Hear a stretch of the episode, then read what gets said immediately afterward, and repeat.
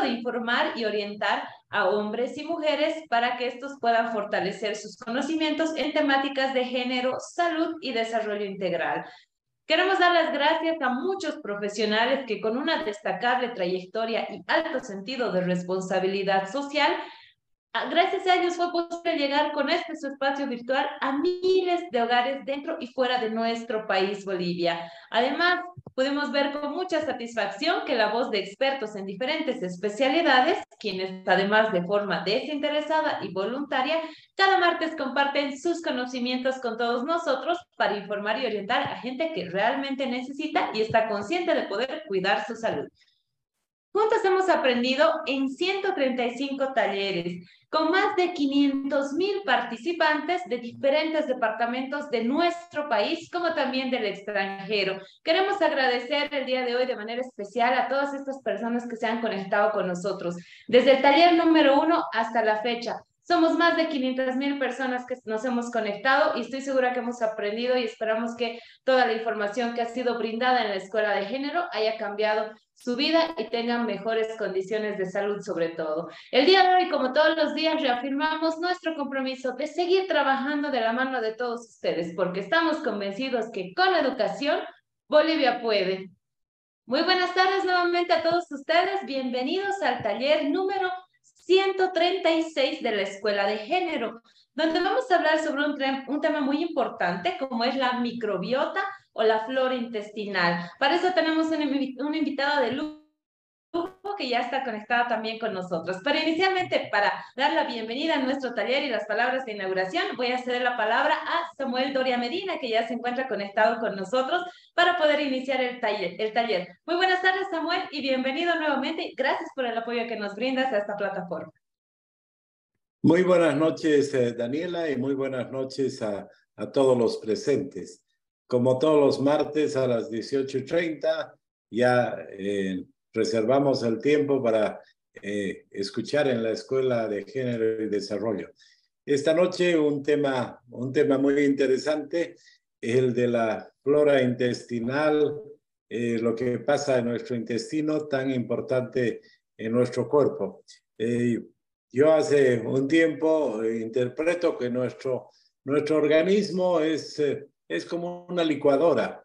Uno le pone sólidos, líquidos, y la licuadora, que es el, estómago y los intestinos, se ocupan de, de extraer prácticamente todos los líquidos que hay y a través de los líquidos filtrándose en el hígado pasa a nuestra sangre y se nutre.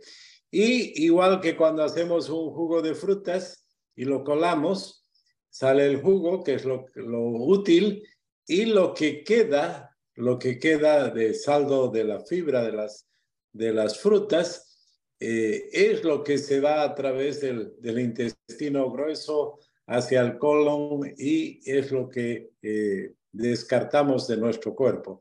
Entonces, de esa manera, eh, creo que, que, nos da una idea de, de lo que pasa y cómo en los intestinos se realiza ese proceso de extraer los líquidos, de descartar los sólidos que no se pueden convertir en, en cosas útiles para el cuerpo y eh, seguramente nos vamos a enterar de muchos aspectos de la importancia de la, de la flora intestinal, eh, por qué se necesita eh, que se dé ese proceso en el cuerpo y nos va a hablar una, un experto. Entonces, Daniela, solamente felicitarte por, por tu constancia, de todos los martes y todos queremos escuchar qué pasa con la flora intestinal.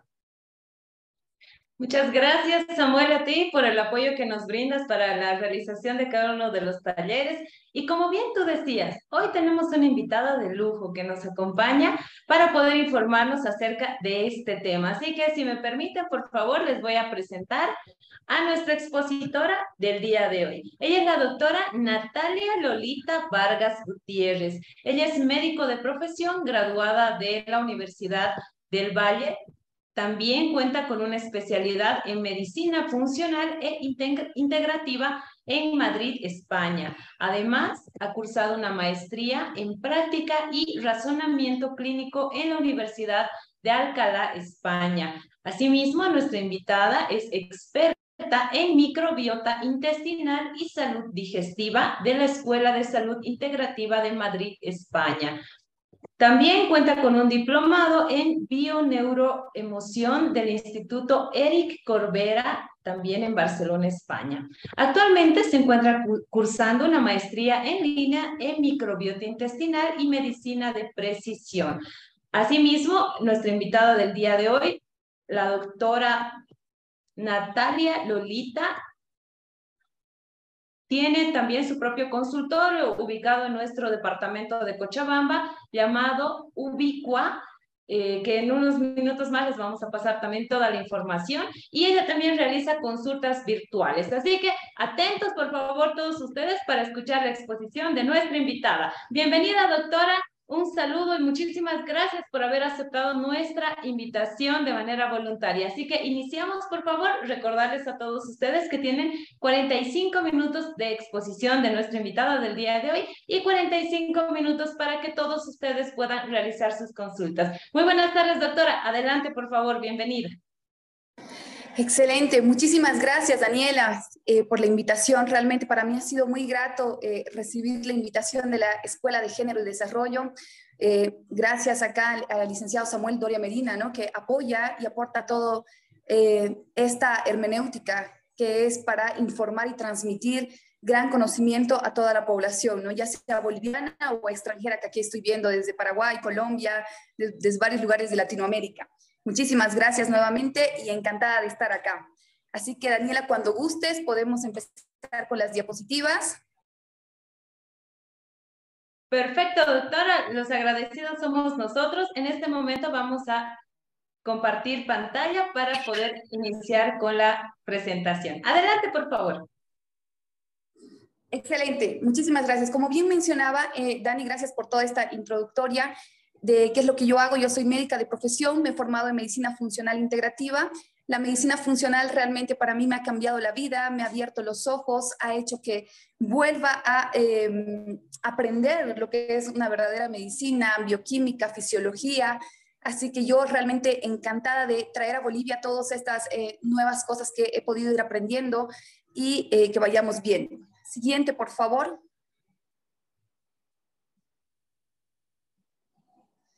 Excelente. Empezamos con todo lo que es eh, la microbiota intestinal.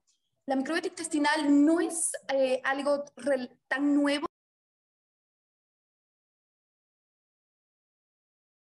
Normalmente la microbiota intestinal se empezó a estudiar a partir del siglo XX y está cada, cada año está tomando mayor relevancia en nuestra salud y también en la enfermedad como tal. La microbiota intestinal era lo que antes se llamaba la flora intestinal. Eh, ¿Qué, es la microbiota intestinal? Son los microorganismos vivos que se encuentran eh, en un nicho de, nuestro, en, un nicho de, nuestro eh, cuerpo como tal, ¿no? Existe microbiota intestinal, existe microbiota en el intestino y microbiota en la boca, es la segunda microbiota más, más poblada que hay, existe microbiota en los pulmones, el único lugar eh, que actualmente sabemos que no existe eh, es en el, en el, ojo, ¿no? Pero eh, después tenemos en la piel, que se llama dermobiota, en el sistema genitourinario, etcétera, etcétera. Siguiente, por favor. Entonces, acá venimos. ¿Qué es la microbiota intestinal? La microbiota intestinal es el conjunto de los microorganismos que habitan en nuestra piel. esto tiene muchísima relación con el funcionamiento de nuestro organismo eh, como tal, ¿sí? La microbiota está formada no solamente de bacterias como tal, también tiene eh, levaduras intestinales y también tiene eh, virus, ¿no? Todos manejan un verdadero equilibrio a lo que se llama una eubiosis intestinal. Todos hacen su función de tanto digestión, absorción y mantienen un sistema inmunológico equilibrado, un sistema endocrinológico equilibrado y un sistema neurológico equilibrado cuando esta microbiota se encuentra en una eubiosis, como se llama. ¿Ok? Podemos pasar a la siguiente diapositiva, por favor. Cuando hablamos de las funciones de la microbiota intestinal, son realmente infinitas, cada vez más y más. eh, antes se pensaba que solamente el intestino cumplía una, una, función de absorción y pare de contar, ¿no? De, los nutrientes y, demás. Hoy en día sabemos que la microbiota intestinal tiene infinidad de funciones.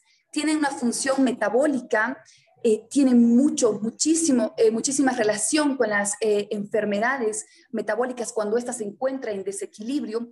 Tiene una función de barrera donde va eh, va a haber una producción de compuestos antimicrobianos para evitar una, una, colonización de microorganismos patógenos, es decir, que algunas bacterias en el intestino eh, eh, actúan como bacteriocinas como tal. luego tiene una función de defensa donde va a desarrollar un sistema inmunointestinal y va a hacer una producción del moco protector. El mucus es una de las partes más importantes que existe en nuestra microbiota intestinal, ¿no? Eh, y luego existe una función de eh, mantenimiento, ¿no? Una, donde va a madurar de muchísimas eh, enzimas digestivas, donde va a, tener la acción de eh, poder retener muchos patógenos, evitar que eh, eh, entren sustancias tóxicas hacia el intestino y también que salgan sustancias tóxicas del intestino hacia el torrente sanguíneo. Es por eso que es tan importante mantener una buena pared intestinal, un buen mucus en realidad de la pared intestinal. Como ven, la función de la microbiota intestinal es, es fantástica, ¿sí? existen uniones entre estas este, entre estos enterocitos uniones estrechas que suplen este papel de una permeabilidad intestinal. Cuando eso, eh, esas proteínas de unión en el intestino están dañadas, ocurre lo que se llama un síndrome del intestino hiperpermeable, que es como si estuviéramos hablando como si un intestino estuviera como con una coladera, estuviera pinchado, para que así me entiendan, y sale todo lo que no tiene que salir del intestino al torrente sanguíneo, ocasionándonos diferentes tipos de sintomatologías y a posteriori enfermedades y entra del torrente sanguíneo al intestino cosas que no deberían entrar.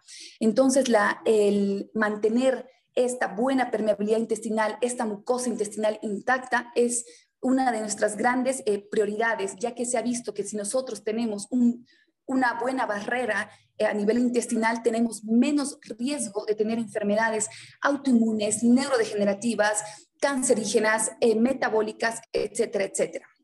La siguiente, por favor. Aquí seguimos viendo el tema de la microbiota intestinal.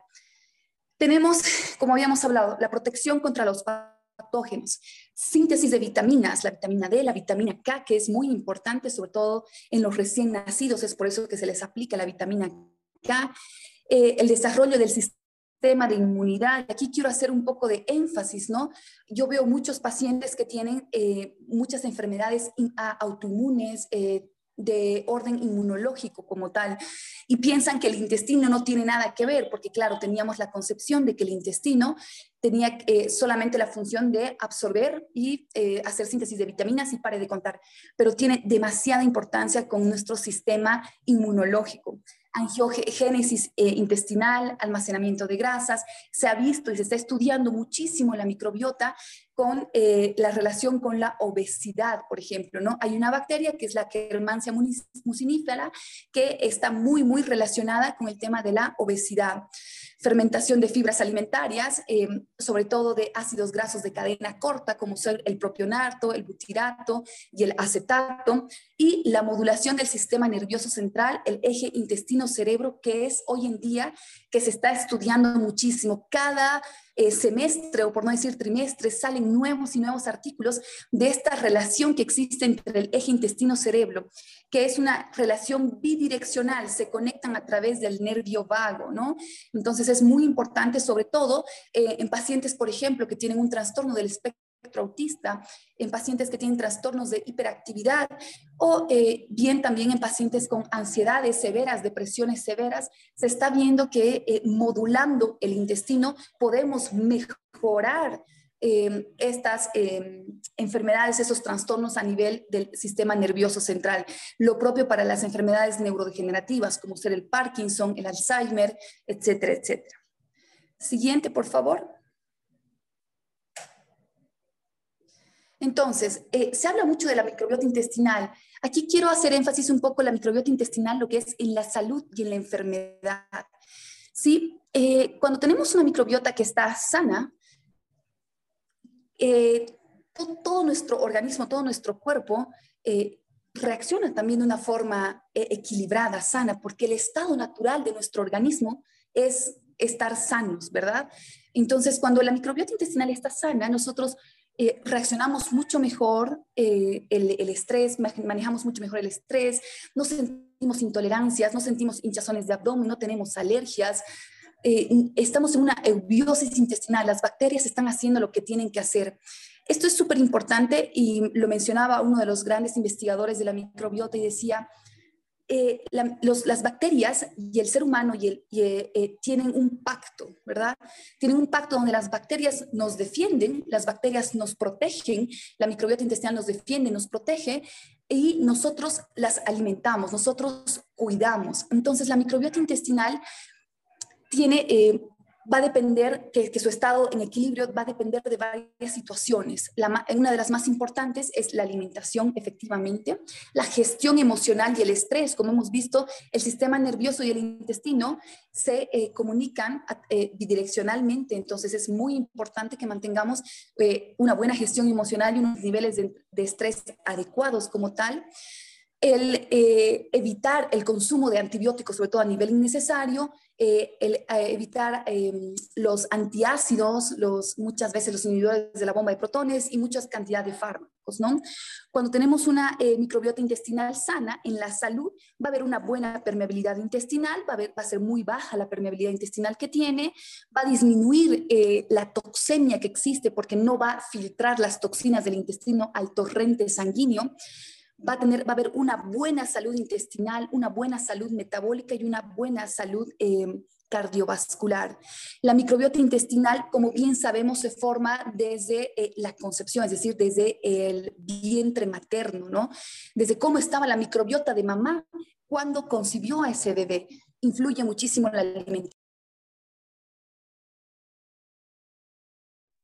El, eh, eh, es decir, si había nacido por vía vaginal, si ha nacido por cesárea, la lactancia materna, cuánto tiempo de lactancia materna tenía. Ustedes saben que la lactancia materna nos aporta muchísima cantidad de bifidobacterias, sobre todo. Eh, luego, cómo viene la alimentación complementaria, se habla mucho de los mil primeros días. Entonces, la microbiota intestinal eh, se va adquiriendo a lo largo de nuestra vida. Está influenciada por la dieta, por la alimentación, también está influenciada por la etnia como tal, es decir, de dónde vivimos. en ciertos lugares de Latinoamérica es una forma la alimentación, eh, Europa es otra forma, ¿no? Eh, América del Norte lo propio. Entonces va influyendo muchísimo eso. El tema de eh, cuántas veces el paciente ha necesitado, la persona ha necesitado terapia antimicrobiana como tal, sobre todo antibióticos de amplio espectro, ¿no? Cómo es el estilo de vida, a cuántos tóxicos se se expone esa persona, ¿no? Cómo maneja el estrés, si realiza eh, actividad física o no. Entonces, de todo esto va a influir lo que eh, va, eh, la microbiota intestinal, cómo va a estar equilibrada, ¿sí?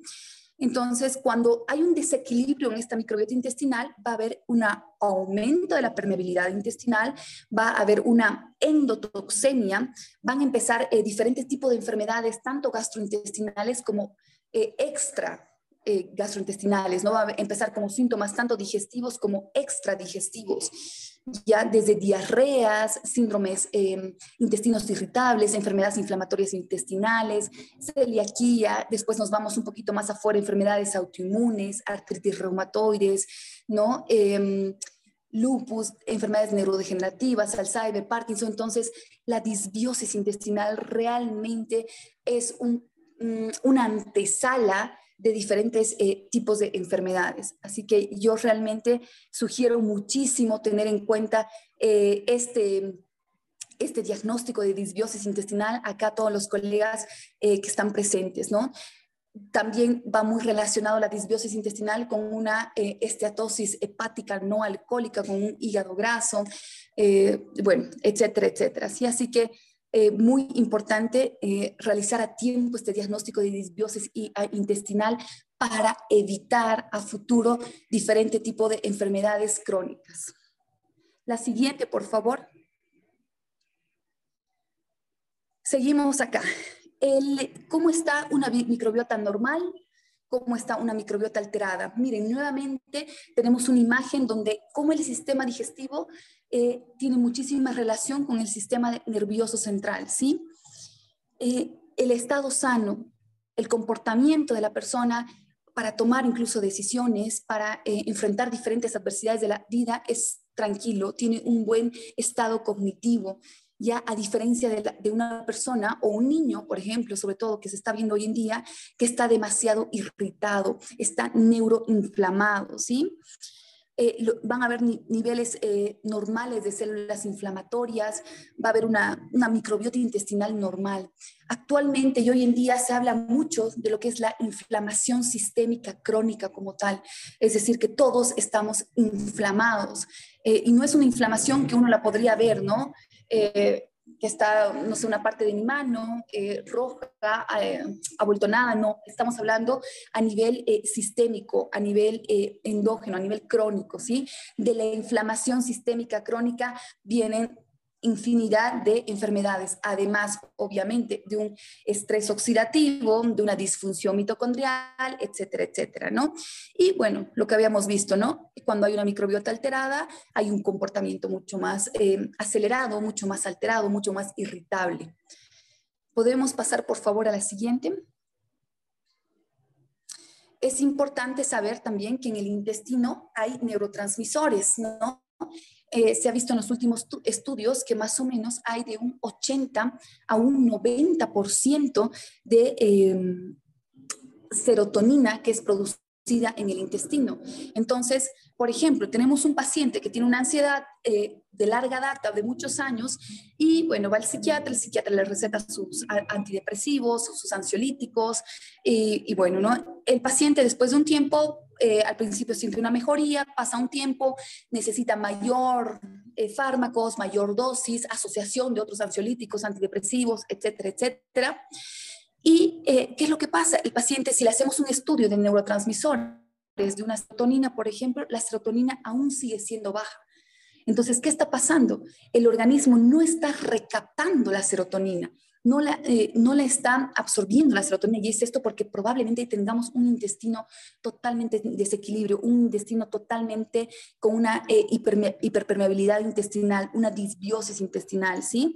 Entonces, es muy importante en estos pacientes con ansiedades y depresiones de larga data realizar estudios de microbiota intestinal, ver cómo está funcionando esas bacterias a nivel intestinal, ¿sí? Así que, eh, bueno, es muy importante. lo que habíamos hablado, ¿qué es eh, cómo, una microbiota intestinal nos puede ayudar, ¿sí? Eh, ¿De qué nos va a proteger? ¿De qué importa tanto realmente tener un intestino sano, no? No se olviden que Hipócrates decía que, que, el alimento sea tu medicina y tu medicina sea tu alimento, ¿no? Entonces, de ahí viene la importancia de mantener un intestino sano. Como había mencionado, el tema de la dieta, el estilo de vida saludable, los probióticos, ¿no? Eh, que hay que hacer demasiado énfasis para que poder mantener una eubiosis intestinal. La siguiente, por favor.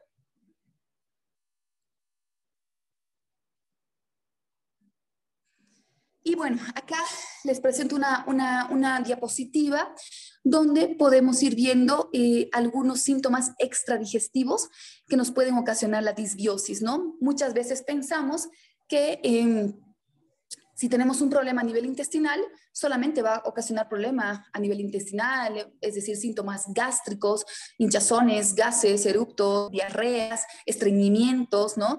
Y no, no siempre es así. Sí, cuando hay un desequilibrio de esta microbiota intestinal, ya que tiene eh, relación, como había mencionado antes, con el sistema inmunológico, el sistema endocrinológico y el sistema neurológico, pueden existir síntomas extradigestivos, ¿sí?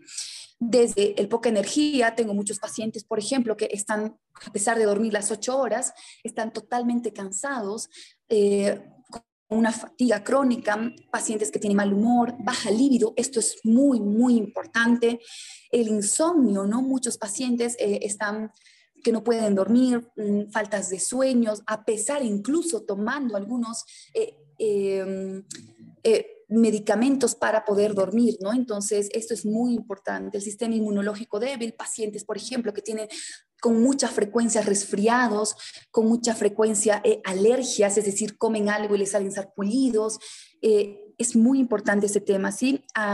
el desequilibrio hormonal igual tiene mucha, mucha relación con el sistema eh, intestinal. La constipación, siempre que pregunto en consulta a un paciente eh, cuántas veces entra al baño, cómo es eh, su rutina de, entrar al baño, muchos, para muchos es normal estar estreñido, para muchos es normal decir, no entro tres días, cuatro días o hasta cinco días, y esto lo vienen teniendo desde larga data, desde muchos años atrás, ¿no? Entonces, acá es muy importante, si nosotros tenemos periodos eh, ya sea de constipación, de estreñimiento, o tenemos periodos de diarreas, estamos frente a una disbiosis intestinal, ¿sí? Estamos frente a una disbiosis intestinal. Em, ¿Cómo nosotros podemos diagnosticar una disbiosis intestinal? La historia clínica es fundamental, sí, fundamental. Es por eso que es muy importante en consulta siempre preguntar a los pacientes eh, cuántas veces entra al baño, cómo son sus deposiciones, el color de las deposiciones, si hay dolor al, realizar las deposiciones, ¿ya? Entonces es súper importante. También las alteraciones del hambre, de la saciedad, ¿no? Hay pacientes que, por ejemplo, comen y no se llenan, tienen que estar comiendo cada dos horas, cada hora, cada tres horas para poder em, llenarse, ¿no? Entonces es súper importante poder evaluar estos síntomas extradigestivos cuando se está sospechando de una disbiosis intestinal. Por favor, la siguiente diapositiva.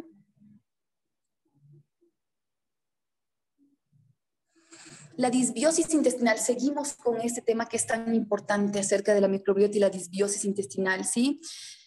Eh, cada vez, como les decía, salen nuevos estudios más actualizados de cómo una disbiosis realmente puede afectarnos, ¿sí?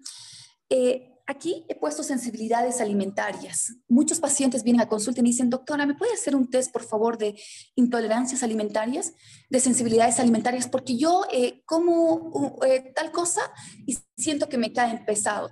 como trata tal cosa y siento que me, hace, que me cae pesado. Esto es muy importante y yo siempre aclaro esto. Empezar primero por el intestino, ¿sí? Si nosotros tenemos un intestino aparentemente sano, es decir, que no tenga permeabilidad intestinal, que no haya disbiosis intestinal, eh, que las bacterias estén haciendo lo que tienen que hacer, porque no se olviden que el intestino está plegado de millones de bacterias y cada bacteria se eh, forma un tipo de microbiota y realiza una un tipo de función, si todo está perfecto, recién pasaríamos a realizar un test de sensibilidades alimentarias. Antes no, porque probablemente el intestino está inflamado, está hiperpermeable y está ocasionando todo este tipo de intolerancias y sensibilidades alimenticias, ¿sí? Alteraciones del sueño, el sobrepeso. Igual esta parte es muy importante, ¿no? Eh, pacientes que vienen con sobrepeso y dicen, doctora, yo hace muchos años que, que como bien, que me alimento bien, yo hago ejercicio, yo duermo bien, pero aún así no puedo bajar de peso. ¿Qué es lo que está pasando? Tengo mi insulina que está bien, mis hormonas bien, ido al ginecólogo, al endocrinólogo, y todo está bien. ¿No? Entonces, aquí es muy importante evaluar esto. La disbiosis intestinal y el síndrome del intestino hiperpermeable se han relacionado con que el paciente no pueda perder de peso fácilmente, ¿sí? Así que esto es muy importante tomarlo en cuenta. Y obviamente los múltiples síntomas gastrointestinales. Normalmente cuando hay una disbiosis intestinal, cuando hay un síndrome del intestino permeable, va a haber diferentes tipos de eh, problemas gástricos, de una gastritis, reflujos, dispepsias, ¿no? Es decir, esa sensación de, de, llenura, esa sensación de pesadez que tienen eh, las personas, ¿no? Entonces, si nosotros regulamos el intestino, que desde el pH es súper importante, no se olviden, el intestino tiene eh, un pH que tiene que ser eh, ácido por naturaleza y normalmente constituye mayor cantidad de bacterias anaerobias, si estamos en, ese pH, en esa cantidad de bacterias en anaerobiosis, es muy difícil que haya un sobrecrecimiento bacteriano como tal, ¿sí? Aquí es importante, ya que estoy hablando de este sobrecrecimiento bacteriano, que sepamos que eh, la mayor parte de las bacterias se encuentran a nivel del colon, ¿ya? ¿Existen bacterias en el duodeno proximal? Sí, existen bacterias en el duodeno proximal, un 10 a la 4 unidades formadoras de colonias, eh, más o menos, ¿sí? No más de ello cuando, hay, cuando hablamos de un sobrecrecimiento bacteriano en la luz intestinal, es que han sobrecrecido sobre todo en el eh, intestino delgado, para que así lo entiendan, ¿sí? La mayor cantidad de bacterias se encuentran a nivel del el colon, pero también existen en el intestino delgado en menor cantidad. ¿Ya? Luego, otra parte muy importante cuando hablamos de una disbiosis intestinal son las lesiones en la piel y, en, y el acné. Y yo siempre menciono esto. Si los dermatólogos, y bueno, si aquí existen colegas dermatólogos eh, que están acá, si los dermatólogos supieran que los problemas de la piel, los acné, las rosáceas, eh, todo lo que tenga que ver con eh, el exterior de nuestro cuerpo viene de adentro, realizarían menos tratamientos antibióticos en los pacientes, ¿no? La isotretinoína que nos ocasiona tanto daño, eh, tanta em, inflamación a nivel del hígado, ¿no? Eh, la doxiciclina que le dan con mucha frecuencia y demás, eh, nos evitaríamos grandes problemas, ¿no? Y, y, si ustedes se ponen a pensar, si tenemos un intestino que está inflamado, un intestino que está en una disbiosis, un intestino que está con una hiperpermeabilidad intestinal, y aún así le metemos más antibióticos al paciente, más fármacos, esto va a seguir desequilibrando y obviamente va a seguir eh, brotando. Eh, probablemente los antibióticos alguna vez tienen que ser utilizados eh, cuando hay alguna infección y demás, indudablemente, ¿no? Pero hay que ir con cautela. Siempre digo esto, cuando hay lesiones de la piel, siempre, siempre vienen de de adentro. Entonces, mirar el intestino, por favor, cuando tenemos diferentes tipos de lecciones, ¿sí? Lo que ya habíamos hablado antes, el tema de la depresión, el tema de la ansiedad está eh, relacionado con el intestino. Obviamente hay pacientes que necesitan como que una carga eh, instantánea y química de, fármacos como tal, ¿no? Pero siempre digo esto, si el paciente no ha... Eh, no está trabajando su parte también emocional, su parte mental y su intestino, lo único que estamos haciendo es em, acaparar el síntoma, es decir, tapar el síntoma por un tiempo, pero luego el síntoma vuelve a salir, porque saben esto, ¿no? El cuerpo habla, lo que la mente calla, esto lo decía Carl Jung. Así que muy atentos en esto. La autoinmunidad, esto por favor, em, yo lo digo ahora, antes nunca se veía tantas enfermedades autoinmunes como se ven ahora. ¿sí? Em, creo yo que es una era de, bueno, aquí están varios colegas, de muchos colegas que estamos viendo tantas eh, enfermedades autoinmunes, alergias y demás, ¿ya? Eh, así que por favor, mucho ojo esto. Obviamente va muy ligado a la modernización de la vida, a la prisa de la vida, ¿no? A, al tema de la alimentación, sobre todo que vivimos eh, consumiendo demasiada cantidad de alimentos ultraprocesados, refinados, llenos de azúcares añadidos. Entonces, por favor, eh, hay que hacer muy en cuenta el tema de la autoinmunidad. Obviamente también se ven mucosas y sistema y de inmunotolerancia, ¿no? Pero la microbiota es uno de los pilares fundamentales para poder evaluar la inmunidad del paciente, ¿sí? Y las alteraciones metabólicas, como les venía mencionando, ¿no? El tema de una resistencia a la insulina, por ejemplo, ¿no? El tema de los hígados grasos, Em, es muy importante tomarle ojo al tema de la microbiota intestinal. Por favor, pasemos a la siguiente. Seguimos. Aquí, bueno, esta es una, una, pequeña diapositiva donde resumen un poquito qué es lo que estamos hablando, ¿no? El conjunto de microorganismos que viven en el intestino humano, eh, qué produce la microbiota intestinal. Habíamos hablado de las funciones anteriormente metabólicas, de barrera, de mantenimiento, de protección, produce ácidos grasos, la vitamina K, la vitamina D. Es por eso que la vitamina D es tan importante y hoy en día estamos tan deficientes de vitamina D que es muy importante siempre em, hacer un control y poder suplementar de acuerdo a dosis adecuadas, ¿no? Calcio, el hierro, el magnesio, ¿no? Eh, defensas de protección, lo que mencionaba, frente a invasión por microorganismos extraños. Cuando tenemos una microbiota que está sana, es capaz de defendernos, ¿no? Es capaz de, em, eliminar patógenos. Es por esto que yo digo, eh, el, la microbiota, el intestino es como un jardín, ¿verdad?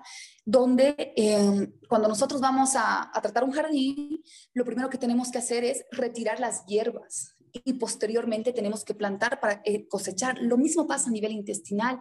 Eh, en, una microbiota sana, en un intestino que está sano, es muy difícil que crezcan patógenos, es muy difícil que crezcan eh, parásitos, que sobrecrezcan bacterias, hongos, virus, ¿no? Entonces, esto es muy importante porque ellos tienen la capacidad, digamos, si hay alguna alteración y demás, tienen la capacidad de eh, protección contra esos patógenos. En cambio, si tenemos una microbiota inflamada o, o en disbiosis intestinal, no va a tener esa capacidad de protección y va a dejar que haya un sobrecrecimiento, ya sea de, bacterias, un sobrecrecimiento de hongos, parásitos, etcétera, etcétera. ¿sí? Eh, aquí, bueno, es un pequeño resumen, digamos, de cómo podemos mantener una microbiota intestinal saludable. Más adelante vamos a hablar a, mayor profundidad, ¿sí?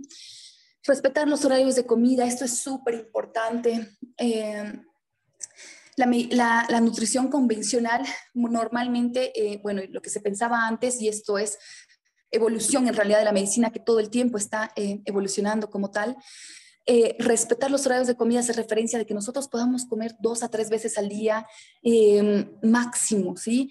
Antes se pensaba que deberíamos comer de cinco, seis veces al día todo el tiempo, ¿no? Entonces eso hace que nosotros eh, trabajemos, nuestro organismo trabaje con frecuencia.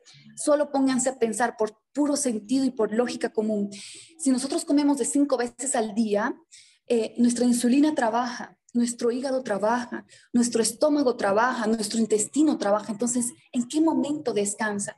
Yo aquí siempre hago una recomendación de que debe haber un, reposo digestivo mínimo de cuatro horas entre comida y comida para poder mantener eh, un, sistema gastrointestinal eh, sano un sistema gastrointestinal que le hemos dado chance de poder desintoxicarse, desinflamarse, absorber, digerir, etcétera, etcétera, ¿sí? Eh, tomar la suficiente cantidad de agua, esto lo sabemos, eh, esto es muy importante. Eh, el agua se calcula siempre kilo peso del paciente.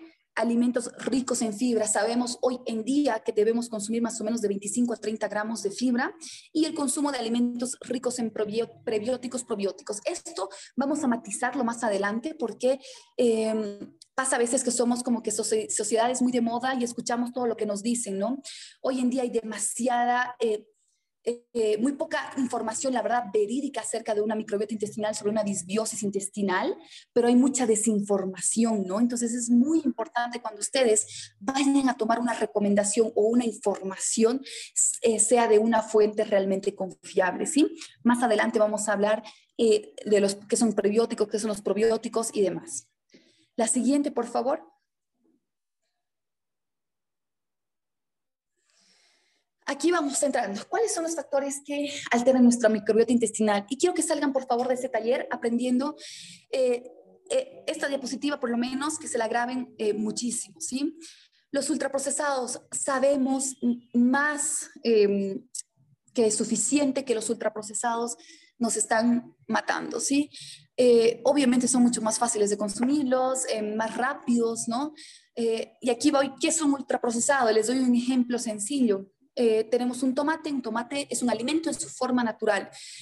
Pasa por un proceso, el proceso puede ser que nosotros lo convirtamos en una salsa de tomate o lo eh, realicemos como una, eh, un tomate deshidratado. Eso se ha convertido en un procesado, ¿sí? Y un ultraprocesado puede ser el ketchup, por ejemplo, donde se le añaden adictivos y conservantes. Sabemos más que suficiente que hoy en día hay ciertos tipos de adictivos y conservantes que ya se han relacionado con eh, la, em, el desarrollo de enfermedades cancerígenas. ¿ya? Las harinas refinadas. ¿Qué es una harina refinada? Em, mire, eh, yo siempre hablo de esto, ¿sí? El tema de la em, nutrición es tan relevante y realmente hay tanta controversia hoy en día pero quiero, que sepamos que la nutrición ancestral es una de las que eh, más eh, se ha estudiado y se, está estudiando y es la que se está eh, viendo grandes beneficios. No obviamente las, las, dietas, alimentaciones mediterráneas, alimentaciones antiinflamatorias. Solo pónganse a pensar esto que nosotros hemos evolucionado como cazadores y recolectores como tal, ¿no? Pasa que con el tiempo la industria alimentaria nos ha puesto a los cereales como un gran alimento como tal, ¿no? Así que es súper importante eh, que veamos qué tipo de cereal estamos consumiendo. Una mayoría está demostrado que nos inflaman el intestino. Ya está por demás decir que el gluten inflama el intestino. Seamos intolerantes, seamos sensibles, seamos celíacos o no seamos. ¿sí? El gluten a cualquier ciudadano eh, de a pie, a cualquier ser humano, inflama el intestino. ¿sí? Así que eh, es muy importante evitar o disminuir la cantidad de gluten que tiene un paciente. Si tienes una disbiosis intestinal grave o muy grave, si estás con un síndrome del intestino hiperpermeable, es súper importante que por lo menos evites este alimento hasta que puedas recuperar el funcionamiento de tu intestino. ¿sí? Los azúcares añadidos estamos igual. Sabemos que realmente ocasiona demasiados desbalances, desequilibrios hormonales, metabólicos, ¿no? Y em, nos inflaman el intestino. Eh, el uso excesivo e innecesario de antibióticos y, y, antiácidos, ¿no? Por, por mucho tiempo, ¿ya? El sedentarismo propio, el consumo, el bajo consumo de fibra en nuestra alimentación, ¿no? Casi eh, nadie llega realmente al requerimiento que debería llegar de consumo de fibra. La mala gestión emocional y del estrés, esto es súper, súper importante, ¿sí? Y la, eh, antes ya eh, no, se, no se daba mucho énfasis al tema de la, de, la, de la, parte de la gestión emocional, de cómo nos sentíamos nosotros, cómo estábamos a nivel mental, ¿no? Hoy en día, y gracias a la pandemia, en realidad, se han podido estudiar a través de estudios científicos el, em, el impacto que tienen las emociones tóxicas en nuestro organismo sobre diferentes tipos de enfermedades, ¿no? Así que mucho ojo con este tema, además que sabemos que se comunican y la relación eje intestino-cerebro es bidireccional, ¿sí? La deficiencia de nutrientes, estamos eh, con mucha deficiencia de nutrientes, de zinc, de magnesio, eh, de vitaminas también, ¿no? La vitamina D, como habíamos hablado. Así que es súper importante. Y la exposición a tóxicos. Cada vez estamos más expuestos a tóxicos, desde el, el desodorante en aerosol que utilizamos, desde el lugar donde vivimos, ¿no? Entonces es muy importante disminuir los, eh, los productos también de limpieza, la, misma, eh, el mismo contacto todo el tiempo con el alcohol que ha barrido muchísimo nuestra microbiota en las manos y demás. Así que es importante realizar una disminución a, esta exposición de tóxicos. ¿Podemos ir a la siguiente, por favor?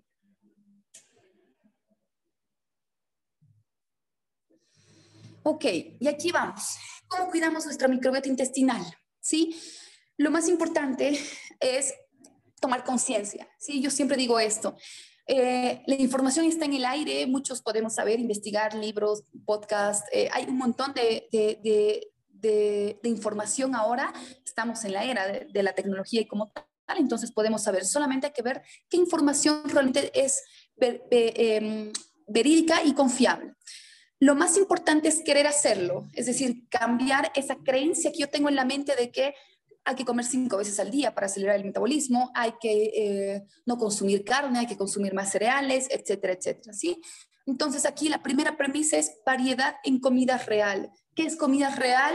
Es aquello que nosotros eh, podemos mm, recolectarlo, como lo mencionaba antes, ¿sí?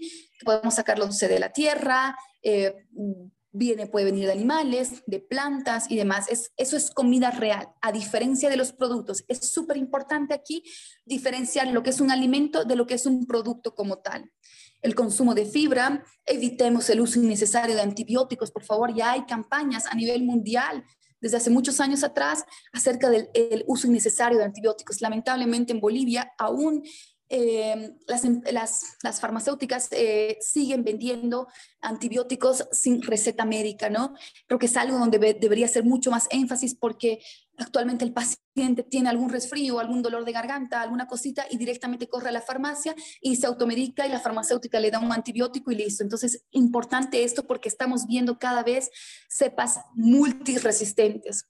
Evitar el, eh, el consumo frecuente, como habíamos mencionado, de antiácidos, ¿no? Eh, realizar mayor actividad física, esto es súper importante y siempre lo menciono.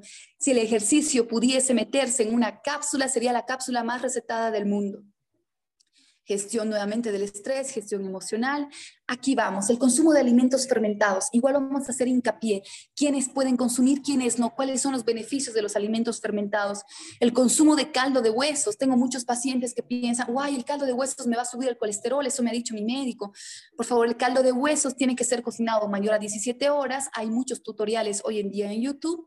Y eh, sale toda la grasa y lo único que queda es el colágeno activo que está lleno de glutamina. El caldo de huesos es una herramienta espectacular para sanar intestinos, eh, para sanar mucosa intestinal, ¿sí? El consumo de frutos rojos tiene gran cantidad de polifenoles, son antioxidantes, y el consumo de prebióticos, probióticos. Sigamos, por favor.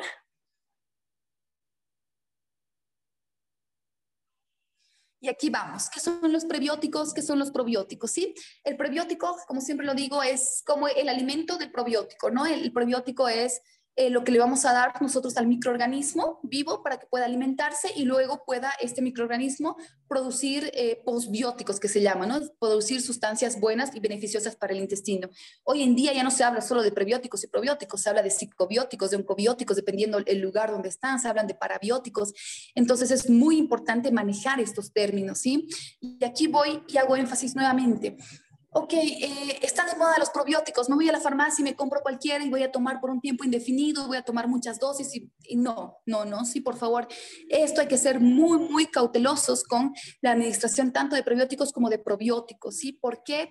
Porque... Eh, si nosotros estamos en el, intestino con un sobrecrecimiento bacteriano y nosotros aumentamos los microorganismos vivos, podemos ocasionar un aumento de sobrecrecimiento eh, bacteriano, una sobrecarga hepática, ¿sí? Entonces es muy importante eh, saber eh, qué probióticos, cuándo tomar probióticos y además que sepas Ahorita hay mil, miles, millones, me atrevería a decir, de cepas de, probióticos. Incluso se están estudiando cepas específicas para cada patología en, particular, ¿no? Y todo es individualizado, todo tendría que ser individualizado porque también la, la, cuántos billones vamos a dar de cierta cepa, ¿no? Por cuánto tiempo y demás. Entonces, eh, esto es súper importante que lo tengan en cuenta. El probiótico es la comida del probiótico. Normalmente el, probiótico, el prebiótico se encuentra en la fibra. Eh, prebióticos tenemos los fructoligosacáridos, la inulina. También se encuentran los espárragos en la cebolla, en el ajo, ¿ya? Y los probióticos se encuentran en los alimentos fermentados, ¿no? Lo que son la kombucha, el kimchi, el kefir, eh, el tenfe, el chucrut, ¿no? Entonces, naturales, de forma natural, ¿ya? Así que em, podemos eh, pasar por favor a la siguiente. ¿Y cómo hacemos? Nuevamente, vamos acá. Yo soy pro alimentación antiinflamatoria, como mencionaba en un principio. De la inflamación viene todo estamos inflamados a nivel sistémico crónico, estamos neuroinflamados también. Entonces, lo que tenemos que hacer es basarnos en una alimentación antiinflamatoria, ¿sí? Alimentaciones antiinflamatorias que me encantan, la, dieta mediterránea, me encanta la paleo, me encanta la... Eh, a veces baja en FODMAP, low carb. Hay que ir viendo, esto siempre se individualiza de acuerdo al paciente, ¿sí? Cuando hablamos de una alimentación antiinflamatoria, súper importante libre de ultraprocesados, azúcares añadidos, harinas refinadas. Por favor, esto quiero que se lo graben en su mente y salgan de ese taller. Ok, chao azúcares añadidos, chao ultraprocesados, chao harinas refinadas. ¿sí? El consumo nuevamente suficiente de agua, esto es kilo peso, nuevamente es multiplicas el peso por 0.33 a 35 y con eso te va a salir más o menos un aproximado de consumo de agua, ¿no? Obviamente también se hace algunos ajustes y modificaciones dependiendo del caso del paciente, ¿no? Lo que había mencionado antes, el consumo de, fibra entre 25 y 30 gramos al día, mínimamente, mínimamente. Respetar los horarios de comida, esto es importante igual. Eh, cubriendo los requerimientos y las necesidades básicas de cada persona, ¿sí? El eh, consumo también de proteínas buenas, esto es fenomenal, estamos igual deficientes de proteína. Eh, y no se olviden que la proteína es realmente uno de los alimentos que más necesitamos a nivel general de nuestro organismo. La proteína es una formación de aminoácidos y ustedes saben que los aminoácidos eh, participan en diferentes funciones, reacciones metabólicas, fisiológicas, para el buen funcionamiento de nuestro organismo, ¿sí? Entonces, la proteína realmente es, es es indispensable en nuestro desayuno, indispensable en nuestro almuerzo, indispensable en nuestra cena. ¿sí? Es, eso es muy, muy importante. El consumo de las grasas buenas. La gente por mucho tiempo le ha tenido miedo al consumo de las grasas buenas, ¿no? Por el tema del, no sé, del colesterol, que el infarto y demás. Las grasas buenas son gran fuente de, de, alimento para nuestro organismo. No se olviden que el cerebro está formado por un 60% más o menos de necesita de, grasa buena. Necesitamos grasa buena para que nuestras hormonas sexuales funcionen. Pacientes que tienen baja libido, por ejemplo, no tienen un buen consumo de grasa buena. ¿A qué nos referimos con grasa buena? Aceites de oliva, mantequilla ghee que nos produce el, el, butirato, la palta, los frutos secos. Eh, aquí hay que hacer matices, obviamente, ¿no? En pacientes eh, que estamos en un periodo de desinflamar el intestino, a un inicio, por ejemplo, no consumen los frutos secos o si los consumen tienen que ser remojados para sacar los antinutrientes. Entonces, pero estas son las grasas buenas, el aceite de coco, ¿ya? El consumo de alimentos eh, fermentados y aquí pongo entre paréntesis, siempre recomendados por un profesional de la salud nuevamente. Tengo muchos pacientes que me dicen, doctora, cuando yo consumo kombuchas, se me hincha la panza. Entonces, ¿qué pasa? La kombucha, aparte que no se desintoxica el hígado y es un probiótico natural, em, si nosotros la consumimos, se hincha la pancita porque la, has, dado de alimento a algunas bacterias que no son tan buenas, ¿no? Que son normalmente las bacterias proteolíticas. Entonces, ellas producen gas y nosotros tenemos esa sensación de hinchazón de abdomen. Es por eso que en un principio, mucho ojo con tanto con los prebióticos, con los probióticos y con los alimentos fermentados consumo de frutos rojos, consumo de variedad de vegetales. Hay algunos vegetales que tienen que ser em, retirados en ciertos momentos cuando hacemos eh, toda esta desinflamación, desintoxicación, ¿ya? Y luego se vuelven a reincorporar y el almidón resistente que es espectacular para la microbiota, ¿sí? Así que, eh, bueno, pasemos por favor a la siguiente diapositiva y quiero que se queden con esta alimentación antiinflamatoria. Eso sería básicamente em, todo lo que he venido a comentarles ahora acerca un poco de lo que es la microbiota intestinal, las funciones, la importancia de mantenerla bien equilibrada y sana y em, cómo se desregula y lo que podemos hacer para irla mejorando. Obviamente cada caso es un caso, cada paciente y cada persona tiene una microbiota totalmente diferente, entonces tenemos que ir viendo cómo ir regulando paso a paso. Y aquí muchas gracias por, por su atención. Acá les dejo donde me pueden eh, encontrar y eh, estoy aquí atenta a cualquier pregunta. Queremos agradecer a nuestra invitada del día de hoy, a la doctora Lolita Vargas, por esta tremenda exposición que nos ha dado el día de hoy, donde estoy segura que muchos de los que están conectados con nosotros han podido responder a muchas dudas que teníamos acerca de lo que es la microbiota o la flora intestinal nos ha dado unos tips muy importantes en cuanto se refiere a las rutinas, la alimentación, la función que cumple, pero estoy seguro que muchos de ustedes tienen todavía preguntas para nuestra invitada del día de hoy. Así que a partir de este momento les voy a pedir por favor a todos los que están conectados en sala de Zoom número uno que puedan levantar la mano a través de la plataforma que está habilitada. A todos los que nos acompañan en sala de Zoom número 2 y en las otras salas, les pedimos por favor que puedan enviarnos sus preguntas a través del chat que ya está habilitado. Y a todos los que nos acompañan en nuestras redes sociales, en nuestra página de Facebook, déjenos sus consultas en los comentarios, por favor. Doctorita, tenemos muchas preguntas para usted, así que iniciamos por favor. Les vamos a pedir, por favor, que al momento de cederles la palabra estén muy atentos, que sus preguntas sean muy concretas, por favor, para dar una mayor participación a todos los que nos acompañan y quieren hacer sus preguntas. Iniciamos, por favor, doctora. Habilitamos el micrófono de Apasa Combata Olga. Adelante, por favor. Buenas noches y desde dónde se conecta con nosotros. Buenas noches. Me comunico desde Cobija. Mi pregunta es la siguiente. Tengo un bebé de dos años y un mes. Cuando era bebé, lamentablemente por temas de salud no le pude dar lactancia materna y estuvo con fórmula y probióticos. Entonces, ahora que ya, ya está completamente con alimentación complementaria, se me estriñe mucho eh, cada tres, cuatro días, pese a que el pediatra ya me ha recetado algún medicamento, todo para que haga la popo normalmente, él no hace. Entonces, esa era mi consulta, ¿cómo puedo ayudarlo con este tema? Gracias. Excelente, gracias por la pregunta. Bueno, lo primero que nada es súper importante ver eh, cómo eh, esta es alimentación complementaria, ¿no? Si está rica en fibra, si tiene eh, el, el, agua suficiente, si está consumiendo la fruta suficiente y demás, ¿sí?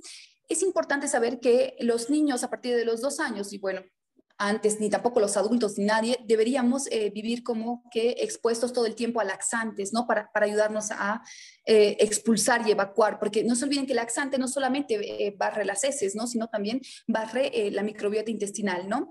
Así que es muy importante ver primero cómo va esa alimentación complementaria, ¿no? Mejorar el consumo, lo que mencionaba, ¿no? De, de, de, fibra, vegetales, verduras, también la incorporación de grasa buena es fundamental para eh, el tema del estreñimiento. Y obviamente también hay probióticos que son específicos para la constipación en niños, ¿no? Eh, se hacen, mm, los probióticos se hacen formulaciones específicas para cada paciente y, y también eh, kilo peso, ¿no? Entonces, yo les recomendaría mm, poder ver también esa partecita o si no, ayudarle muchísimo con un probiótico natural como es el yogur de kefir. Muchas gracias, doctora, por esta recomendación y un saludo también al norte de nuestro país, a Cobija y a toda la gente que se conecta con nosotros de este hermoso departamento. Continuamos, por favor, doctora. Vamos a habilitar ahora el micrófono de Claudia Acero. Adelante, por favor, Claudia Acero, adelante con su consulta. ¿Cómo está? ¿Y desde dónde se conecta? Buenas noches, bienvenida. ¿Cómo está? Buenas noches, licenciada. Me conecto de Cochabamba.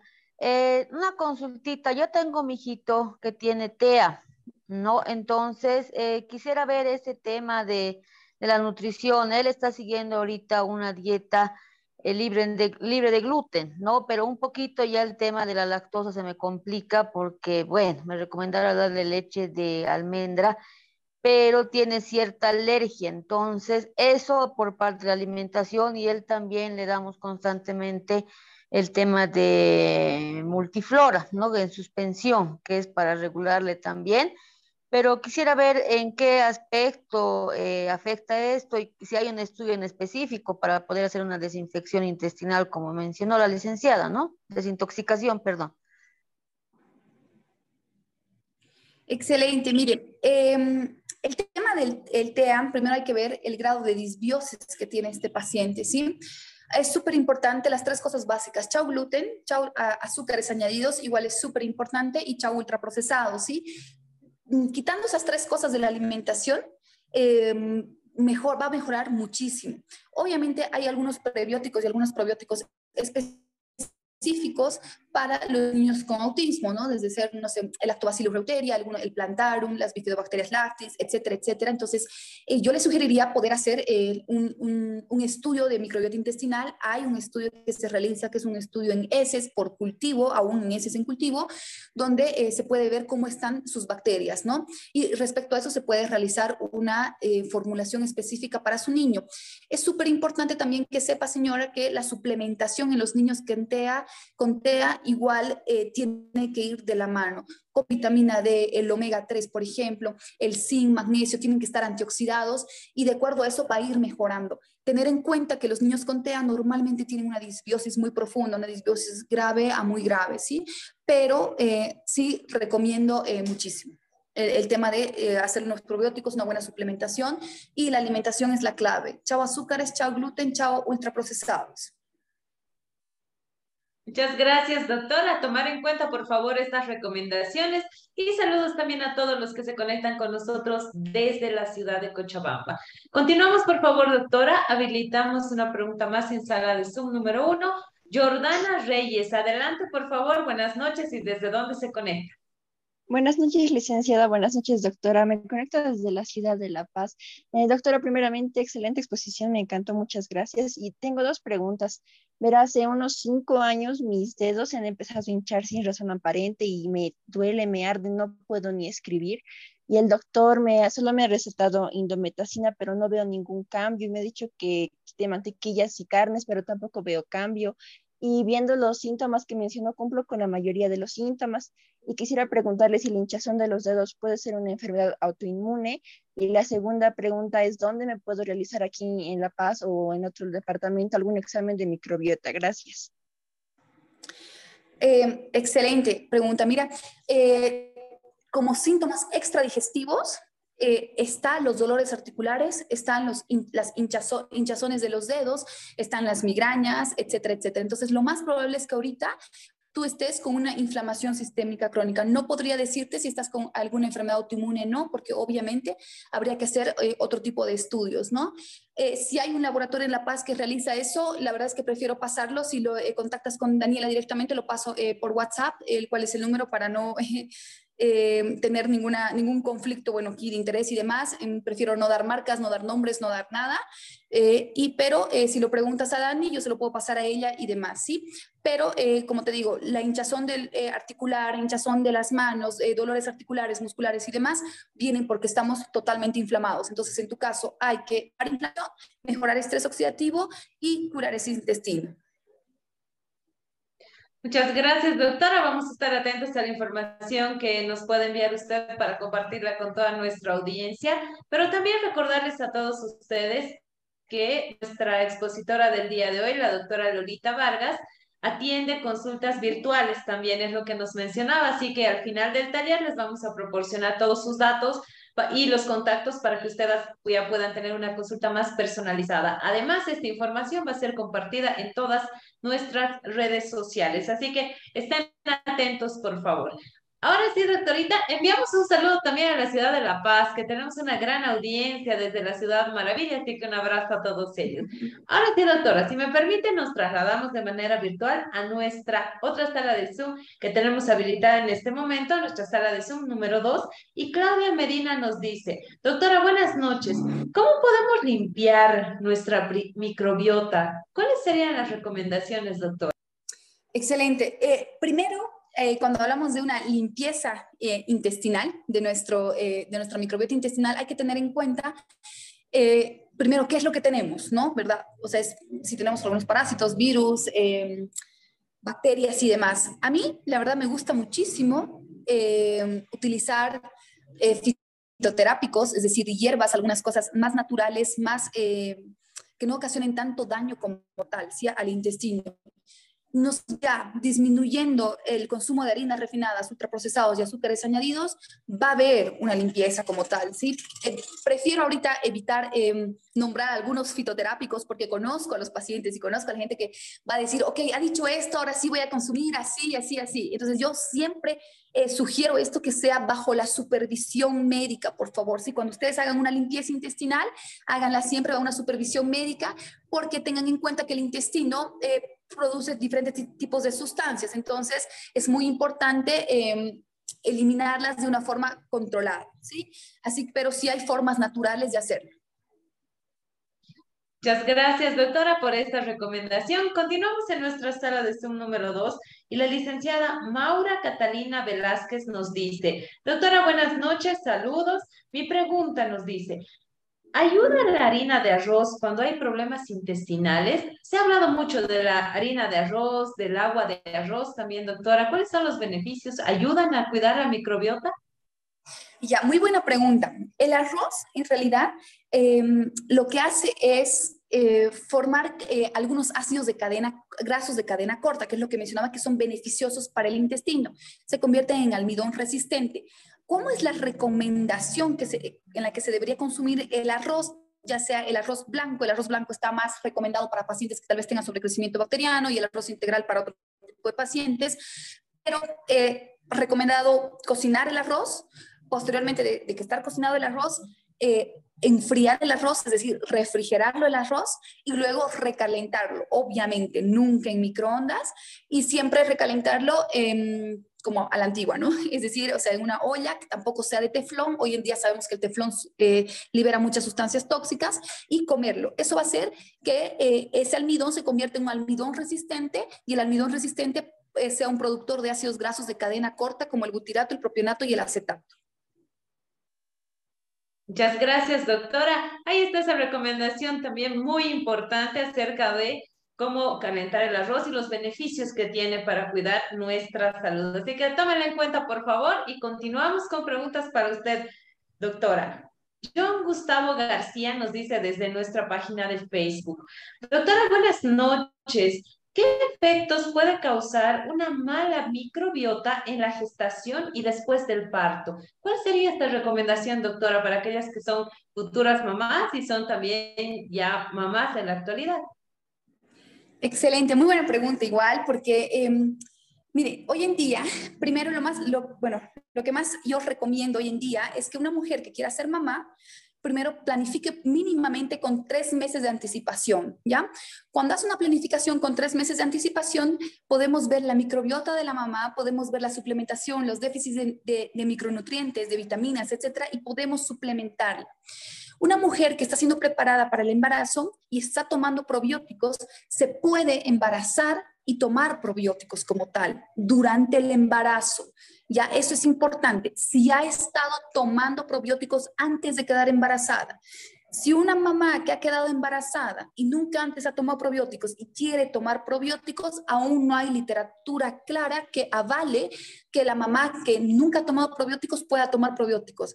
Al contrario, se dice que no debería consumir ni alimentos fermentados ni probióticos porque pueden ocasionar un, un sobrecrecimiento bacteriano en el bebé. ¿Ya? Entonces es muy importante este tema de cuidar la alimentación, antes de concebir, durante la concepción y posterior, el posparto, ¿no?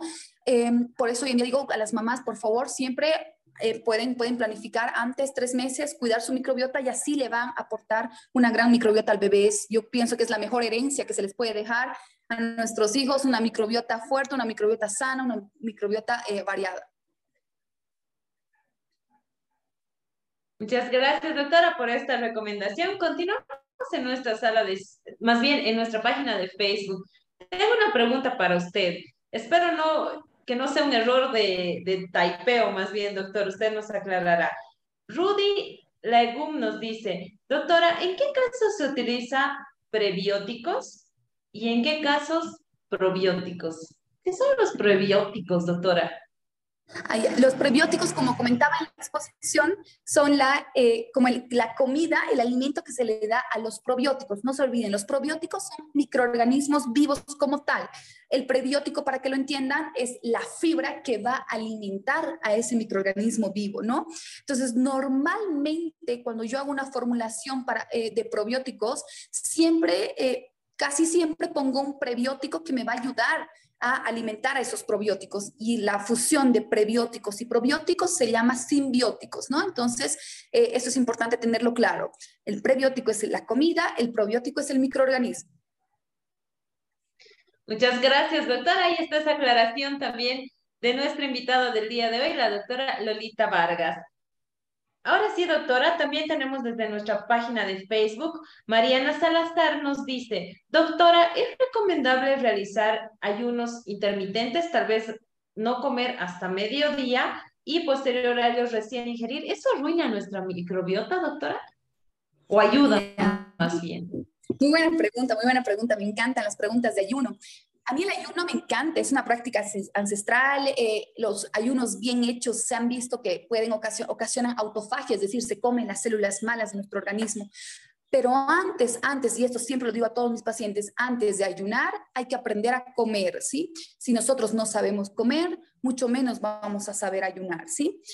El ayuno es muy beneficioso en realidad lo comentaba igual en, la exposición, es por eso que yo recomiendo reposos digestivos, no lo llamo ayuno, reposos digestivos de cuatro horas mínimamente entre comida y comida. Una vez que el paciente sepa comer, una vez que el paciente sepa desayunar como tal, eh, podemos implementar diferentes tipos de ayunos. Los ayunos son diferentes de acuerdo al cronotipo biológico de cada persona y yo siempre sugiero lo siguiente Estamos hechos para comer de día, estamos hechos para ayunar de noche, respetando nuestros ciclos circadianos, ¿sí? Entonces es muy importante que si quieres hacer alguna práctica de ayuno, la, eh, puedas comer de día y puedes ayunar de noche. Ahí está esa recomendación tan importante, así que a tomarla en cuenta, por favor, aquellas personas que tienen esta costumbre tal vez de ayunar, así que es muy importante cuidar sobre todo la alimentación para poder tener un buen ayuno y que esto no afecte a nuestra salud. Muchas gracias, doctora. Continuamos, por favor. Retornamos a sala de Zoom número uno y habilitamos el micrófono de Gabriela Bozo. Adelante, por favor, Gabriela Bozo. Buenas noches. ¿Y desde dónde se conecta, por favor? Adelante con su consulta. Muy buenas noches. Antes, felicitar a la doctorita por su excelente ponencia. Bueno, eh, eh, estoy eh, hablando de, desde La Paz. Mi consulta es la siguiente. Mencionó la doctorita que solamente se debería comer entre dos a tres veces por día. Entonces, ¿qué tiempos de comida deberíamos respetar? y si dentro de esto están las colaciones o están fuera de estos dos a tres tiempos de comida. Y mi segunda pregunta, por favor, si nos pudiera, por favor, indicar la forma correcta de preparar kombucha. Gracias. Excelente. La primera pregunta, eh, eh, como mencionaba, ¿no? dos o tres veces al día cumpliendo todos nuestros requerimientos y necesidades básicas. Yo recomiendo desayuno, almuerzo y cena. Para de contar, ¿sí?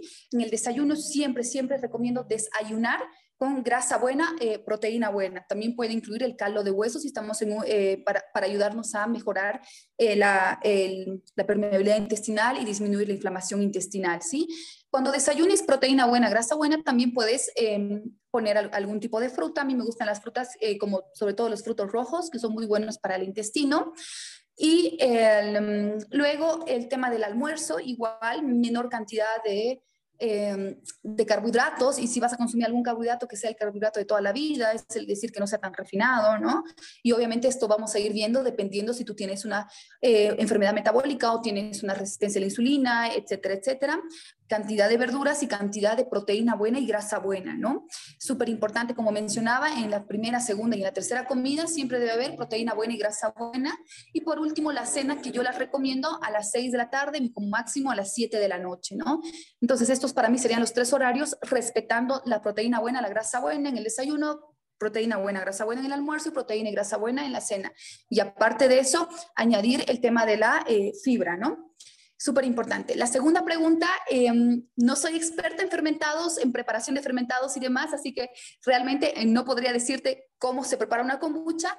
Pienso que eso eh, sí sé a grandes rasgos, pero no, eh, no, no, te podría decir. Podría darte algún dato equivocado y, hacerte hacer una mala kombucha que te ocasione un sobrecrecimiento bacteriano, ¿no? Entonces, te puedo pasar más adelante algún dato, alguna persona que es experto en fabricación de alimentos fermentados y en uno de ellos está la kombucha.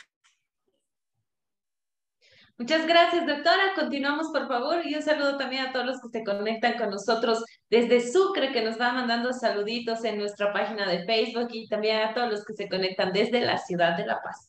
Continuamos, por favor. Vamos ya con las casi últimas preguntas, doctorita. Habilitamos el micrófono de Noemí Huanca. Adelante, por favor, con su consulta. Noemí Huanca, Buenas noches y desde dónde se conecta, por favor, adelante. Buenas noches, muy buenas noches también para la doctora. Eh, bueno, me conecto de la ciudad del Alto. Una pregunta. Mi bebé tiene eh, tres meses y tiene síndrome de Down. Entonces, em, se le hincha harto su estomaguito. Y em, el doctor, bueno, el pediatra me recomendó esto, biogaiga, eh, que son probióticos, entonces con vitamina D. Eso le estoy dando todas las noches cinco gotitas. Em, eh, y, y, doctorita, no sé si, si está bien la dosis o eh, y también, ¿no? Y si le puedo dar la mañana o en la noche o sigo, sigo dándole en las noches las cinco gotitas porque le sigue hinchando su estomaguito y le cuesta hacer popó y cuando hace popó harto sufre. Está también con, em, con leche, con, eh, con leche de fórmula esta doctora, porque yo tengo artritis reumatoidea, entonces por ese causa no le puedo dar la leche. Ya, eh, ¿cómo está? Buenas noches, señora. Mire, em, el tema del manejo de probióticos, la verdad, en lactantes eh, menores de dos años, el mío es muy básico, me encanta el lactobacillus reuteri, que es el, el que le está dando su doctor. Justamente hoy, posteriormente a esto, tengo una, una actualización que está llegando a Cochabamba una doctora en España que nos va a dar toda la actualización de eh, probióticos en lactantes. Sin embargo, yo a partir de los años, de los dos años, recién veo el tema de microbiota en los niños. Sí, antes de ello, realmente... Eh, tengo muy, muy poca experiencia, muy poco conocimiento. Sí sé que Lactobacillus reuteri es excelente para el tema del cólico del lactante y, bueno, la hinchazón, ¿no? Obviamente ayudar un poquito más eh, con, con la fórmula, algunos masajitos y demás, ¿no? Pero eso es lo que yo podría decirle en cuanto a la dosis y en cuanto al horario, me parecen adecuados. Muchas gracias, doctora. Continuamos, por favor, y saludos también a todos los que se conectan con nosotros desde la ciudad del Alto. Y esperamos que su bebé se recupere, así que por favor, cuídelo mucho.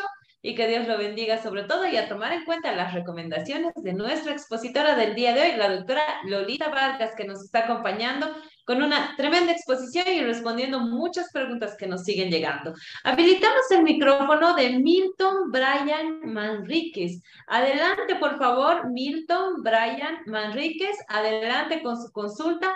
Muy buenas noches y desde dónde se conecta, por favor. Eh, buenas noches, no sé si me logran escuchar. Sí, adelante.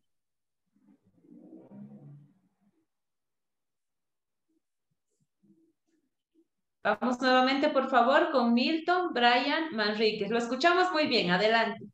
Ay, perdón. Eh, como les decía, eh, disculpe, eh, tengo un conocido el cual sufre una diarrea de un año, es decir, que a pesar de que es, no come así en exceso grasas y demás, eh, la diarrea continúa. Quería saber cómo estaría afectado la microbiota y otra duda más eh, que me ha entrado.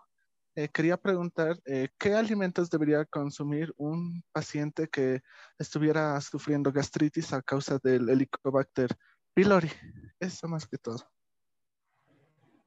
Ya, excelente. Mira, em, el tema de la diarrea, como lo había mencionado igual en la exposición, eh, es una disbiosis intestinal, es decir, que el intestino está totalmente desequilibrado para em, poder cumplir sus funciones normales. ¿sí? Hay que ver si esa diarrea em, tiene una enfermedad inflamatoria intestinal como tal y hay que mejorar el intestino y dar obviamente eh, cierto tipo de probióticos específicos para eso, algunas enzimas, glutamina, psyllium, una fibra. Entonces, habría que ver y estudiar al paciente, ¿sí? Em, la segunda pregunta eh, que mencionas es, para toda gastritis y demás, es súper importante ver si la gastritis, bueno, va a ser un poco hipoclorhídrica, es decir, con bajo ácido eh, clorhídrico o hiperclorhídrica, ¿sí? Eh, normalmente las gastritis vienen también por un em, intestino inflamado, por una hiperpermeabilidad intestinal. Mm, los alimentos que se deben consumir para una gastritis eh, no es una dieta blanca, por si acaso. Si tengo muchos pacientes que han estado por muchos años con dieta blanca, que té con galleta, eh, solamente sopa de pollo y demás. Eso no, no nos nutre, nos debilita, y demás, ¿ya? Así que es súper importante eh, darle una alimentación igual que sea eh, muy buena en, proteínas, en grasas buenas, en fibra, muy buena cantidad de fibra, ¿sí? Evitar, dependiendo el, tipo de gastritis que tenga, cierto tipo de alimentos, por ejemplo, si está con una gastritis muy erosiva y demás, el café, que es un irritante gástrico, ¿no? Y luego puede volver a, a mejorarlo, pero desde ya yo les digo, el tema de la gastritis viene, eh, sanamos intestino el y el reflujo, la acidez, toda la sintomatología gástrica va a mejorar indudablemente. Muchas gracias, doctora. Continuamos, por favor. Habilitamos el micrófono de Steven Salomón Riego Ruiz. Adelante, por favor, Steven Salomón Riego Ruiz. Buenas noches y desde dónde se conecta. Eh, buenas noches, yo me conecto desde de la ciudad de Santa Cruz y mi pregunta para la doctora era lo que pasa que hace como dos semanas eh, me puse mal de salud eh, y me hicieron una serie de análisis donde salió que tengo gastritis y me detectaron la bacteria de salmonella. Entonces, generalmente los síntomas que tengo es al despertar amanezco con dolor, no, no duermo bien, digamos, me despierto demasiado temprano y el dolor me hace ir al baño. Y durante el día voy dos días al baño y hago así como, como diarrea, ¿no? Eh, y de color verde y se me queda el dolor durante la mañana y conforme pasa el día eh, me pasa, digamos, los dolores o los malestares y la, la medicación que me han dado, este, o sea, me han dado dieta blanca, como decía hace rato la, doctora, a, la persona que preguntó antes que mí, me han dado dieta blanca, puro té con galleta, comida hervida, nada de grasa y, y para las salmonelas me dieron medicación de ciprofloxacino y también me dieron desparasitantes. Eso quería preguntarle yo porque, o sea, no estoy todo el día mal, pero el dolor, digamos, que me viene todos los días en la, mañana y eso, eso me preocupa porque ya desde la última vez que me hice los análisis y me vio el médico han pasado como 10 días y, y o sea, todos los días despierto con el dolor y, y sigo con, con, esa diarrea. Eh, ¿Cómo está? Buenas noches. Eh, mira, lo más importante es que sepas que, eh, que probablemente tu intestino está eh, con un pH alterado, es decir, por eso es que está sobrecreciendo el Helicobacter pylori, por eso es que están apareciendo eh, la bacteria como es la salmonelosis o algunos otros tipos de parásitos y demás, ¿sí?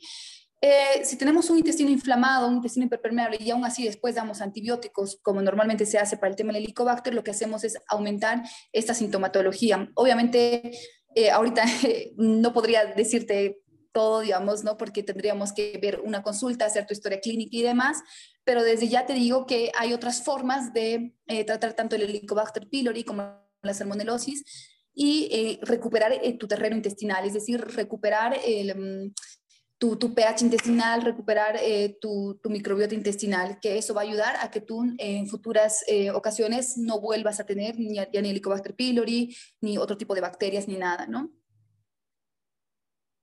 Muchas gracias, doctora, por esta recomendación y también enviamos un saludo a todos los que nos acompañan desde el oriente de nuestro país, desde Santa Cruz de la Sierra. Muchísimas gracias por estar conectados con nosotros.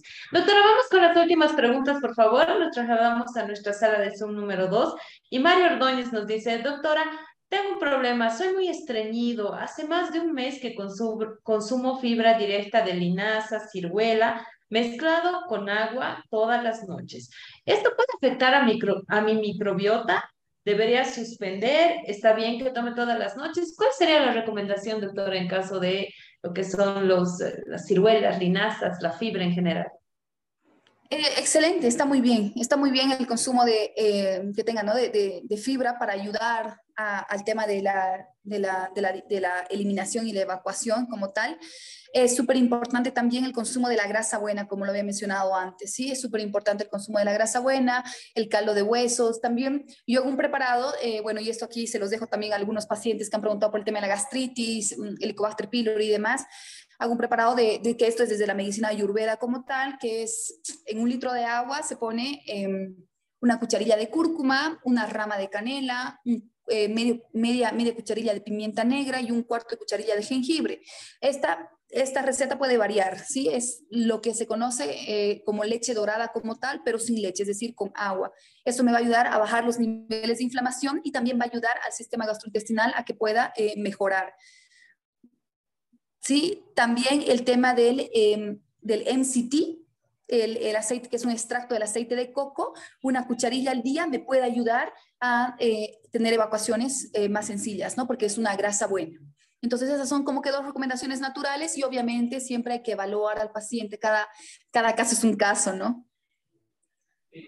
Muchas gracias, doctora. Continuamos, por favor, también de sala de Zoom número 2. Flores Condori Mayerly Paola nos dice, doctora, ¿qué problemas nos puede causar a nuestro intestino consumir medicamentos con el estómago vacío? Este es un mito, doctor. ¿Es, ¿Es cierto el hecho de consumir algo antes de consumir medicamentos? De, dependiendo qué medicamento es, ¿no? Hay algunos medicamentos que se deben consumir en ayunas, por ejemplo, es el caso de la levotiroxina, por ejemplo, ¿no? Hay algunos otros medicamentos que se deben, eh, bueno, algunos suplementos que también son buenos y recomendables en ayunas, y eh, entonces, dependiendo de los, de, los, de los medicamentos, lo que sí yo siempre recomiendo, los antibióticos, siempre consumirlos con comida y bastante líquido. Muchas gracias, doctora. Tomar en cuenta, por favor, esta recomendación. Y vamos con la última consulta, doctora, ya llegando al final de nuestro taller de la Escuela de Género. Habilitamos el micrófono de Jimena Fuentes. Adelante, por favor, Jimena Fuentes. Muy buenas noches. ¿Y desde dónde se conecta, por favor? Eh, muy buenas noches a todos, doctora. Muy buenas noches. Les, les llamo desde Santa Cruz. Y bueno, mi pregunta es para la doctora. No sé si existe algún tipo de estudio, eh, algún tipo de investigación sobre eh, esta alteración de la microbiota intestinal con algún tipo de enfermedad mental o con esquizofrenia, por ejemplo. Buenas noches, sí, sí, sí, existen. Existen en realidad eh, varios estudios que, están estudia eh, que, que, han relacionado la alteración de la microbiota intestinal con enfermedades psiquiátricas, ¿no? Entonces, igual, eh, bueno, si le dice a Daniela, yo le puedo pasar el link de algunos estudios para que usted pueda ver, ¿no? Mejorando el tema también, bajando inflamación y mejorando la microbiota intestinal, también eh, puede mejorar. No, un, no una cura como tal, porque sabemos que no hay una cura para las enfermedades psiquiátricas como tal, pero sí puede mejorar la sintomatología. Gracias, doctora. Le vamos a tomar la palabra. Si vamos a estar, por favor, a la espera de la información que nos ha proporcionado el día de hoy para que podamos compartirla también para todas aquellas personas que deseen tal vez profundizar algún otro tema más específico, como ha mencionado la doctora. Vamos a publicar toda esta información en nuestras diferentes redes sociales y también les vamos a compartir en los diferentes grupos de WhatsApp que tenemos. Doctora, lamentablemente hemos llegado al final de nuestro taller, estamos a muy pocos minutos de poder concluir. Le agradecemos de verdad, de corazón, a nombre de las más de 4.500 personas que se han conectado, se han inscrito, han participado del taller del día de hoy y estoy segura que han aprendido mucho acerca del cuidado de la microbiota o la flora intestinal. Por favor, le voy a pedir sus últimas recomendaciones y sus palabras de despedida con el compromiso de tenerla muy pronto nuevamente en un nuevo taller de la Escuela de Género. Muchas gracias, Daniela, nuevamente por la invitación. Gracias a la Escuela de Género y Desarrollo. Eh, bueno, las recomendaciones realmente son que eh, puedan verse siempre a todas las personas que están acá como un todo, eh, que analicen toda su, sintomatología, no normalicen el tema de sentirse hinchados, no normalicen el tema de sentirse... Eh, que dolores de cabeza son los normales, que el estreñimiento es normal, que la diarrea es normal, por favor, no normalicen síntomas que no son normales, ¿sí? Siempre háganse ver, eh, chequense y eh, así vamos a poder evitar cierto tipo de enfermedades. Eh, nuevamente, muchísimas gracias y ya saben dónde pueden contactarme. Me encuentro en la ciudad de Cochabamba, como mencionaba igual Daniela, hago consultas virtuales, tanto nacionales como internacionales. Y cualquier duda, eh, les dejo, tengo mi Facebook, mi Instagram, donde pueden igual ver, comparto bastante información todo el tiempo acerca de lo que es la microbiota, salud digestiva eh, y bueno, varias situaciones. Muchísimas gracias a todos también por sus preguntas, gracias a todos por, por estar acá presentes y nada, encantada de estar nuevamente contigo, Daniela, más adelante. Muchas gracias, doctora. Los agradecidos somos nosotros y sobre todo a nombre de todas las personas que se han conectado con nosotros, que ya hemos sido más de 4.500, le hago llegar nuestro agradecimiento por haberse tomado este tiempo para poder conversar con nosotros y orientarnos acerca del cuidado de nuestra salud.